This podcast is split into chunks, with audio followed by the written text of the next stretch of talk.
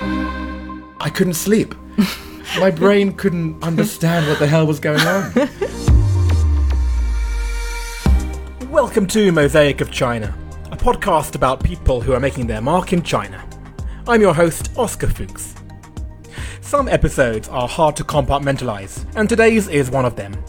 We talk about teaching, and art, and fashion, and entrepreneurism, and Mongolia, and sustainability, and family. Honestly, it's a bit all over the place, and I can't really summarize it in this intro. But in these episodes, where we don't focus in on just one key aspect of someone's life, that's what makes the conversation much more natural. It's the kind of conversation that you can imagine having over a coffee when you meet someone new. And yet, it's also deeper than that, so I hope that you enjoy the ground that we cover today. Thank you so much for coming. Oh, thank you so much for inviting me. The first challenge I have is in saying your name because there are some people who have names that I can't get my tongue around, and you are definitely one of those people. So let's start by having you say your full name. Sure, yeah, I heard that a lot since it is a complicated to pronounce. So my full name is Tocht Say it again, but slowly. Like this is your first name only, It's right? just my first name only. Tocht Yeah. Since it's very hard to pronounce, I have a short name. You can use Toggy or my English name Ruby. Thank you. I did know that because since I've known you, I've been calling you Tsoggy. Yeah, Toggy is definitely fine. it's a very cute name, actually. Oh, it is. Thank you. Yeah. like Mongolian language is quite harsh language. We have a lot of like. So, Yes. And then what's your family name? Uh, my family name is Bomirtin. Bumiktin. Yeah. Zochtgedicht Bumiktin. Right. Wow. Correct. okay, I've said it once. I probably will never say it again. I'm going to call you Tsoggy. And you said that actually you also have an English name, Ruby. But which do you mm. prefer? Do you prefer Tsoggy or Ruby? oh, Toggy. Yeah. It's fine. Good. It's naturally. Well, now that I've said your name, we know a little bit about you already. But the first question I would ask to find out more is what object did you bring that in some way defines your story here in China? so it took me quite a long time to think of what object might represent my life in China. It was very last minute decision. I brought an apple. There it is. There it is. a green apple. I'm a teacher here in China. Aha. So I teach visual art and design and technology, the two subjects at the same time. Visual art and then design and technology. Yes. I see. Actually, I'm a designer. Before I became a teacher, I was a fashion designer. I even started my own fashion brand. Hmm. And at that time, I was just a little bit lacking experience since I was just graduated my university and I was almost bankrupt. Oh gosh. Yeah. and I had to find a different job.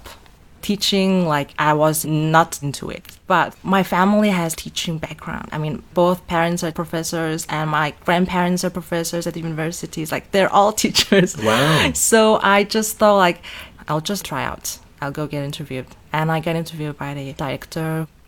And then they just offered me, like, you know, why don't you get observed? You can have, like, a trial lesson just choose a topic that you would like to teach and then come tomorrow morning. I didn't have any plan, any experience. I had no idea what to teach and no idea whom to teach. so I just picked grade 11 at the time. Which is what? How old are the children in grade 11? Um, 15, 16. Aha. And I'm still trying to work out what- Why the apple Yes. will come out. So here's the thing like the next morning, I went to the school. I didn't prepare anything. I couldn't think of anything.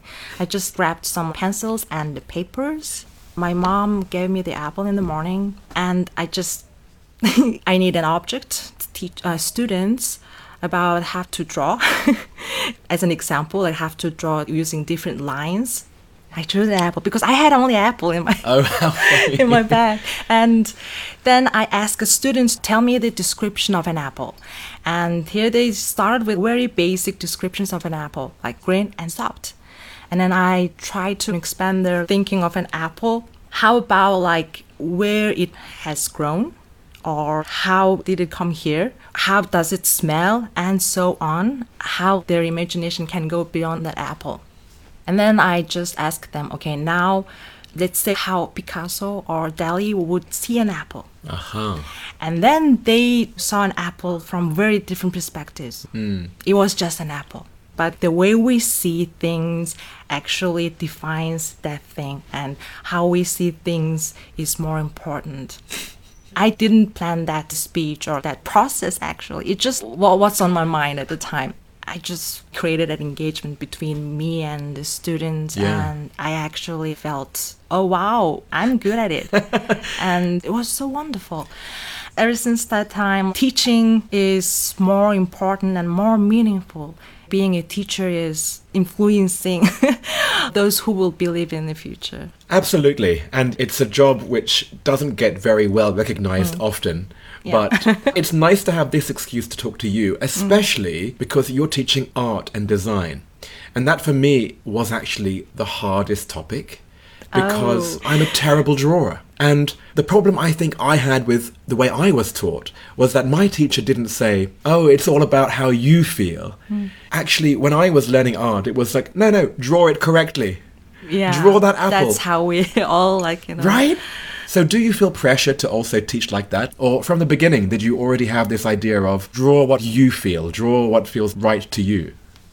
Well, things has different purposes. If you're a designer and if you would like to communicate with your clients, then your drawing should be accurate, right? As it is intended. It cannot be super abstract Yes. because it cannot be understood.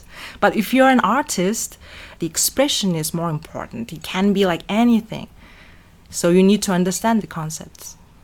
And out of the two, so the abstract, artistic, emotional side versus the realistic mm-hmm. design, communicate what you mean mm. side, which of those two do you prefer? Both. I like both of them. Um, freedom as an artist is a nice thing, but mm. for me, it's a little bit chaotic sometimes. I mean, I'm a fashion designer, so maybe 60 40 or like 70 30. 70 more into design and 30 more into art. This is it, isn't it? Because fashion can be very avant garde, you can be very creative, yes. but then you have to be reasonable, people have That's to wear why. it. Mm. Yeah. So you mentioned in your brief introduction that you used to actually have a fashion brand yourself, and then it didn't work out. In the US, the culture is fail quickly, fail often, mm-hmm. keep failing, one day you'll make it. I sense that in China, if you fail, actually it's a little bit tough on you and your family Yeah. and your reputation. How was it in Mongolia? Is the culture more like the US or more like China? It's very mixed. We we have that freedom and we accept failures, but at the same time, we have this culture of respecting or living together with the families, family oriented. Right. Well, why don't we jump into this topic? Because this is where I'm going to ask you to represent your entire culture Oh, God. in a way that is completely unfair. But before I do so, there is a recording I want to play for you, which is our mutual friend DJBO Oh, yeah. when he introduced you to this project. I really love the Mongolian community, and I find that there's a lot of confusion about who they are. They have their own culture and stuff, and there's a very great designer uh, named Ruby who does some very interesting work. And I think it's important for that community to be recognized as part of the mosaic of China. So I would recommend Ruby. Wow. Thank you so much. And he calls you Ruby by Yeah. your English name. Ruby is funny story. Oh, go on. My son used to call me Ruby. Like he used to watch the cartoon, one of the characters named Ruby, pink raccoon. Oh, I'm going to have to ask you to research this. Okay. I want to see this pink ruby. Because many people, they don't even choose their English name. They get mm. given their English name by a uh-huh. teacher, right? right. so I'm glad that yours has a more personal story. Speaking of people with unusual names, mm. DJBO, yeah. how did you meet DJBO?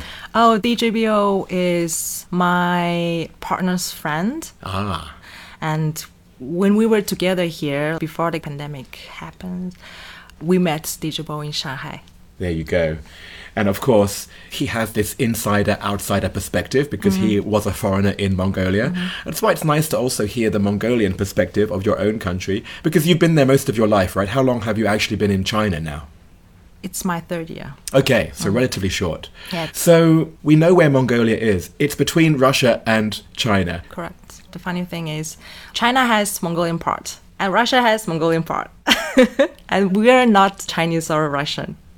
So that's the thing. Yeah. And at the same time, we have around eight different ethnic group in Mongolia. Right. And we're still living the lifestyle which is inherited from Genghis Khan. Still like herding animal, living in nomadic style for like four seasons. And each seasons they move around. That is also considered a very sustainable lifestyle that we're not ruining the ecosystem. Mongolians are very straightforward, good hospitality, Right. and I'm quite proud of being in Mongolia. I mean, we've been through a lot since we're like just few population and in between Russia and China, and our whole economy is based on these two borders. Yes. the borders are completely closed for almost two years. Yeah. Maybe just once or twice it opened, just a few days or maybe one day even. Yeah. So it's been very tough for Mongolians. Interesting. Hmm. Yeah. So that makes you sort of dependent. Very dependent. Yeah, which is funny because it's just the industrialization. Mm-hmm. We're now almost going full circle and we're trying to do things that are more sustainable, that are more true to how humans should exist on the planet. the way that Mongolia lives on the land, I mm-hmm. wonder if that will become more important again in the future. Mm-hmm. Maybe we'll start to need to copy you rather than you being dependent on other countries. Exactly. We have a lot of value, still keeping that value for a long time. it's unique, you know, mm-hmm. and I went there 22 years ago for six days. I still remember it. There was such a blanket of stars in the Oh, sky. yeah. There was complete silence. And I remember I couldn't sleep. I couldn't sleep because there was so quiet.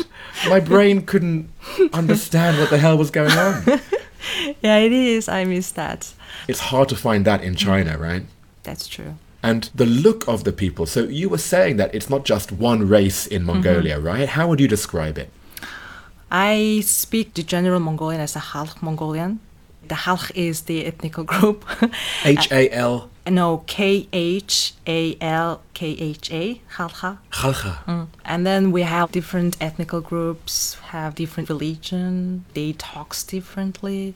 I barely can understand if they will talk. Right. They look a little bit different from each other. My mother's side is from the west side and they look Turkish or more European look. And my father's side is from the Gobi side. They look totally different. And my father's mother's side is from the Russian side.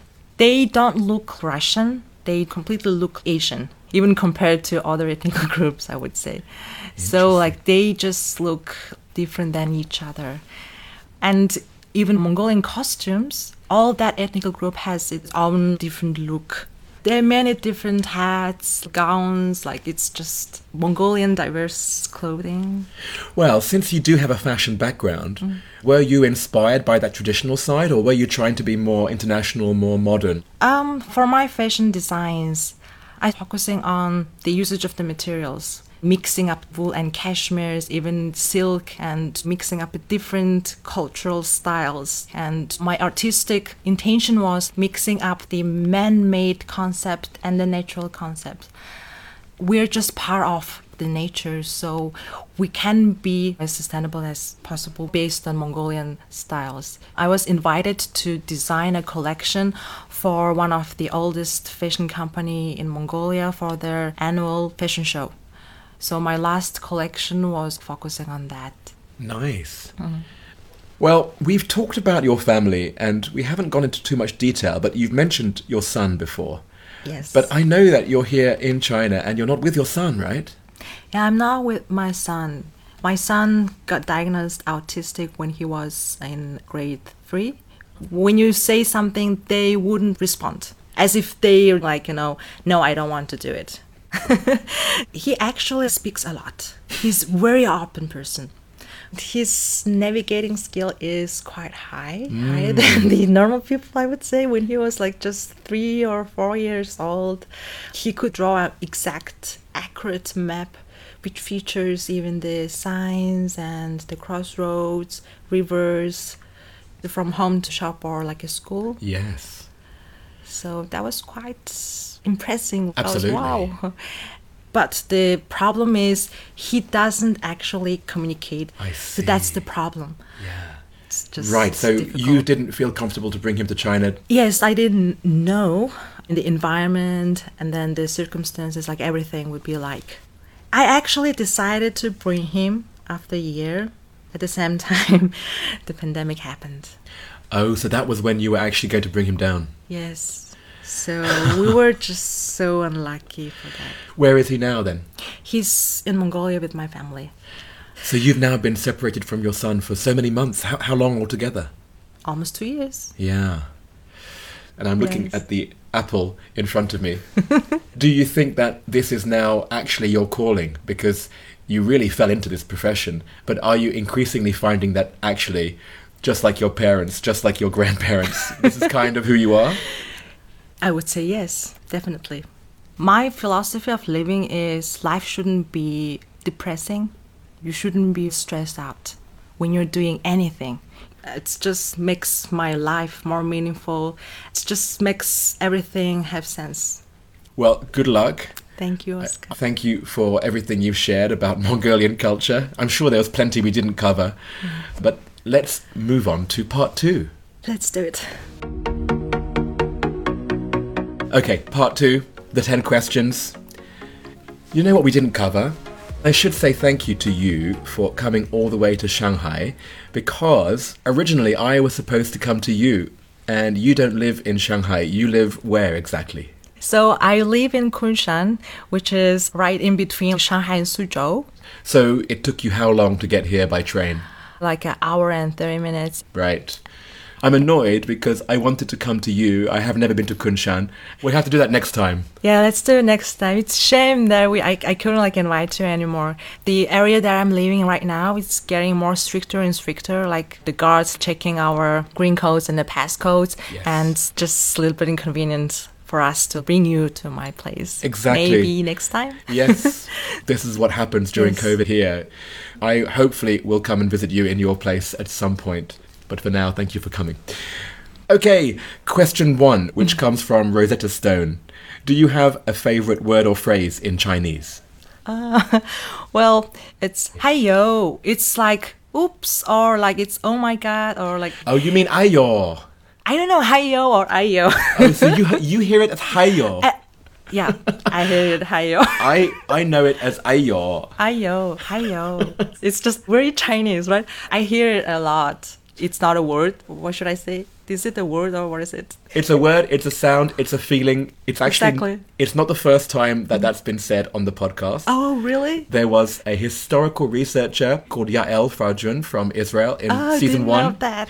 She said it for the same reason, just the sound. Mm. And it's the roller coaster. It goes from up to down. That- you can yeah. say ayo, ayo.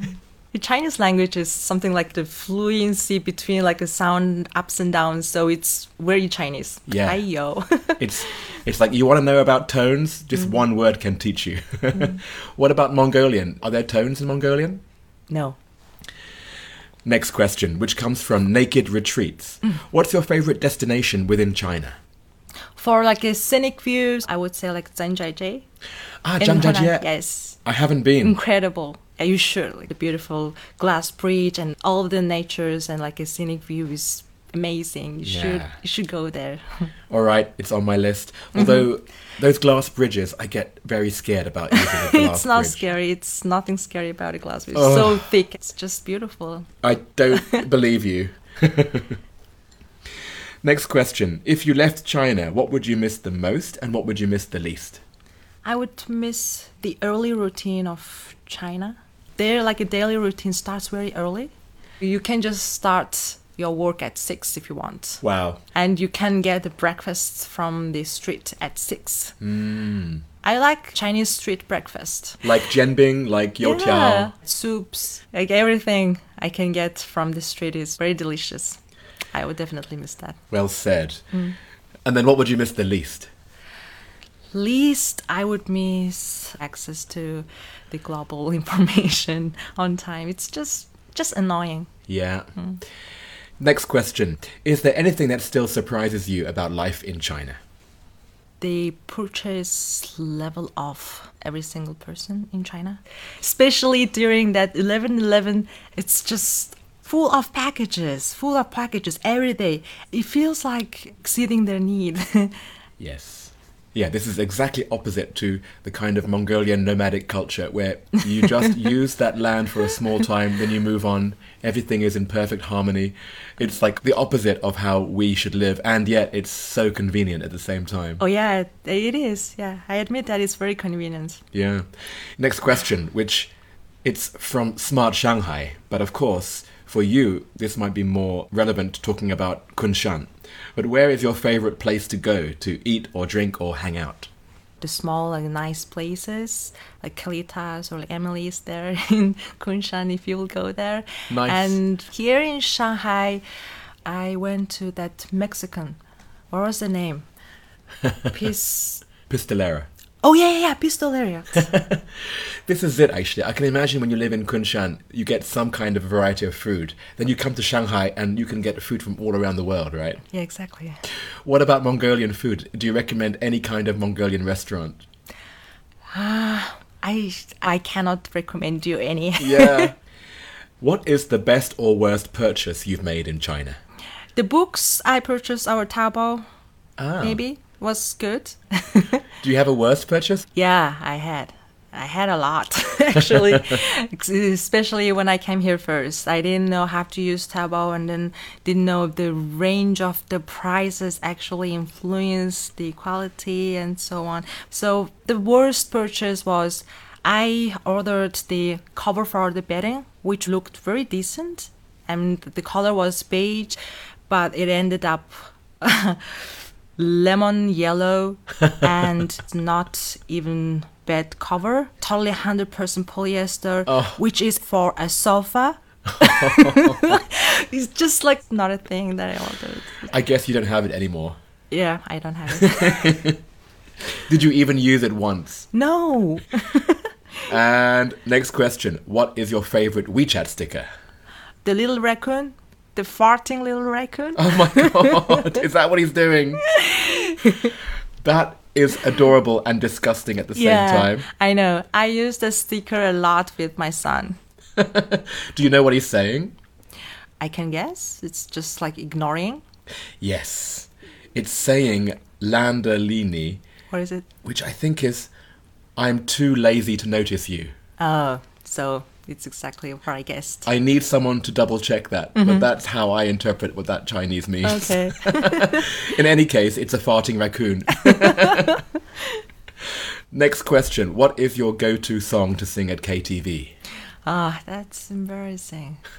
Keane, somewhere only we know, Oh, somewhere only we know. Yeah. or maybe the one of the Coldplay songs. Like I used to like you know listen to them a lot. This makes me ask you about singing in Mongolia because there's that famous Mongolian throat singing, right? yes, Can you there do is. No, you need to practice a lot Yeah. to make that sound. Are there any KTV songs that include that kind of singing? I don't think so. No, right? Yeah. And finally, and this comes from JustPod, which is usually where I would record these interviews at the studio, but today we're in my home. What or who is your biggest source of inspiration in China? the one thing just crossing my mind is just Chinese people. Like I admire them. Like they're like a super committed and consistent to what they are doing, and that creates China. It's impressive. Excellent. Soggy, thank you so much. Thank you so much for having me, Oscar. My pleasure. You still need to barbecue some Mongolian lamb for me next time. Yeah, I owe you. In the meantime, I would ask you, out of everyone you know in China, who would you recommend that I interview in the next season of Mosaic of China? One of my friend's husband, Stefan Ulrich, Okay. who works in the UX team of Bosch in Shanghai. The UX team, so that's user experience. Yes. Oh, that's interesting. Yeah, this is where, when you talk about design, the user experience is the most practical side of design, It is, right? isn't it? Excellent. I appreciate that. And if there was one question that you would ask Stefan, what question would you ask him? Mm, how would you describe Mongolians as a German who ah. has a Mongolian wife? there you go. So again, the Mongolian connection will continue. Thank you so much, Soggy. It was really nice talking with you. Soggy mentioned 11.11, which is the big day of online shopping every year on November the 11th in China. Well, we've just had it, so right now many of us here will be wading through piles of packages to get through the entrances to our buildings. As with every year, I personally ordered precisely nothing, which is more out of sheer laziness rather than on any grounds of sustainability or as a protest against over-consumerism. But in any case, from now on, every November the 11th, I'm going to proclaim that I'm going Mongolian. Which is a totally inaccurate and reductive thing to say, but when has that ever stopped me before? If you're wondering why we didn't take more time to discuss other aspects of Mongolian culture, there are two reasons for that. The first one is that this podcast is called Mosaic of China, so it wouldn't exactly be on brand to spend too long talking about the separate country of Mongolia. And the second reason is that actually we did discuss more about Mongolia, specifically the differences between the country of Mongolia and the Chinese province of Neimenggu, or Inner Mongolia, in the premium version of the show. So if you want to hear more, please check out the Mosaic of China website for how you can subscribe. Here are a few clips from that version of today's show. Many people told me that how come you don't understand Chinese? We used to have only the vertical Mongolian script until we changed it into the Cyrillics. At that time, there would be a direct flight, right, between Shanghai and Ulaanbaatar. It was so easy. Two hours and something. Yeah, less than three hours. And even though we use Russian Cyrillics, Russians wouldn't understand our Cyrillics. Exactly. Check out social media for all the extra images from today's show. There's Soggy's favourite WeChat sticker, there are some photos from her days as a fashion designer in Mongolia, and a bunch of others too. And in researching the pink raccoon called Ruby, from where her son gave her the English name, Soggy discovered that it's from the Korean animated series called Pororo the Little Penguin.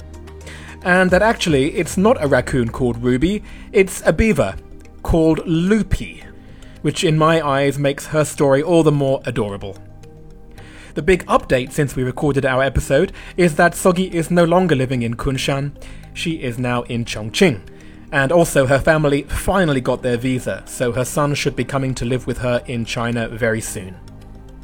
Speaking of Soggy's son, to hear more on the topic of autism, specifically autism in the workplace in China, be sure to check out the episode with the diversity advocate Sebastian Denez from season 1, episode 11.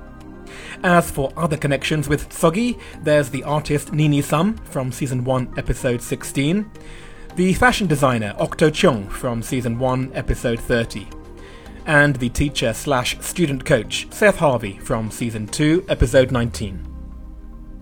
Mosaic of China is me, Oscar Fuchs, with artwork by Denny Newell. Stick around for a couple of catch ups from previous seasons. Firstly, the person who referred Soggy, which was DJBO from season 2, episode 23. And secondly, the person who referred DJBO, which was Abe Deo from season 1, episode 27. And we'll be back with another episode next week.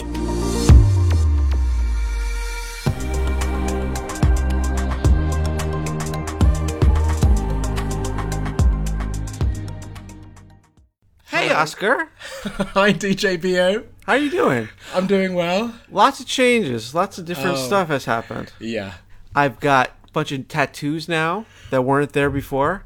I've even retired the name DJBO.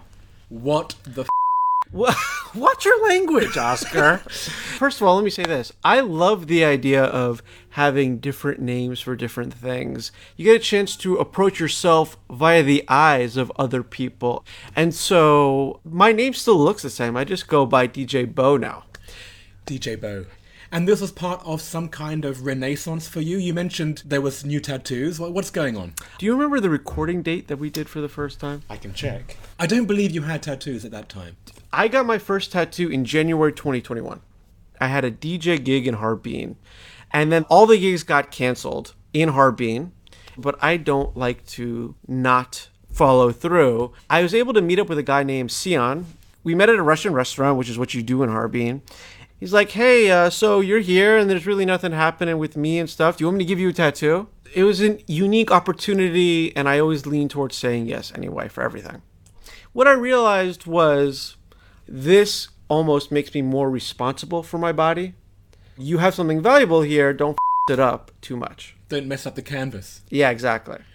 Well, what does the future hold for you right now? I have no idea. Who know? The future ain't what it used to be, Oscar. yeah, well said. I, I don't know. I'm still doing a master's degree, but it's kind of on hold. Oh. I don't know where things are heading. I don't know what opportunities are here. Yeah. I don't know if I want to let things cool down here in Shanghai, so leave and come back. You know, it's not going to be what it was before, but wherever it's going to be, give it a chance to at least get its footing a bit here. Yeah.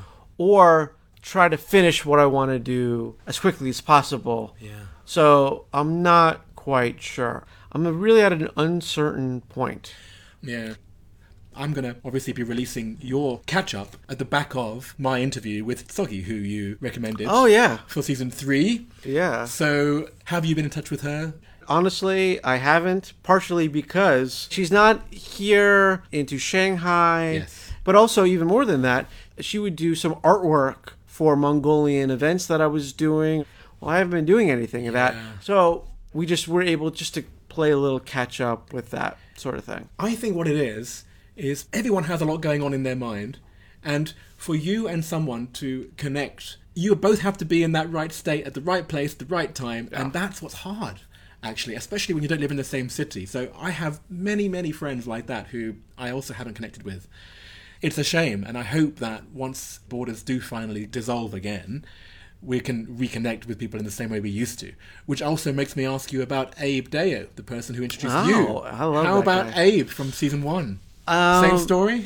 I haven't spoken to Abe in a while, but Abe is a fellow traveler, a peripatetic, and those people have a special sort of relationship where we understand that we're crisscrossing paths, and it could be a week, it could be years, and we can just look at each other in the eye, and it's fine. So I don't even have to worry about him in that regard. I know what you mean. Yeah. The way I've heard it mentioned, and I've adopted it for myself, is like an elastic band. And friendships have a different elasticity. And Mm. some people, you know, if you've stretched it beyond, then it will break. And there's some people like you and Abe where you can stretch that band indefinitely. Although I would love to stretch that rubber band and snap it back on his skin and make him say ouch every once in a while. Well, thank you so much, DJ Bo. I have to get used to calling you that. You can call me whatever you want. Thanks for having me. Thank you. Hello, Abe. Hello, Oscar. It's been a while. It has been a while, and let me introduce you to people who may not have heard our original episode. Back then, and that was in season one, you were a China tour manager and promoter for international indie bands. And then the second time we caught up, you were taking some time out on Lamma Island in Hong Kong, since back then live shows had basically stopped around the world at that point. So, what is your situation today? Live music has come back a little bit. Me, in the meantime, uh, I started an MBA, and then as of June, I rejoined Live Nation. Oh, goodness. Yeah, so back with Live Nation. Now I'm not working with the emerging artists, but um, the touring team. Okay. When we talked last, I think you were saying about how Live Nation at that point had grown to the extent that it was quite unsustainable. Do you see a, a pared down version to what it was before? It is a large corporation. Um, they have pared down some of the emerging markets, focusing on ones with more potential or ones that are less risky, which I think was a smart idea. And with your background, are you keeping your hand in China? someone else is doing it. Things change so fast. And to be fair, like, for the few years that I was out of Live Nation, I wasn't really paying attention to much. Hibernation. So Oh, I totally get it.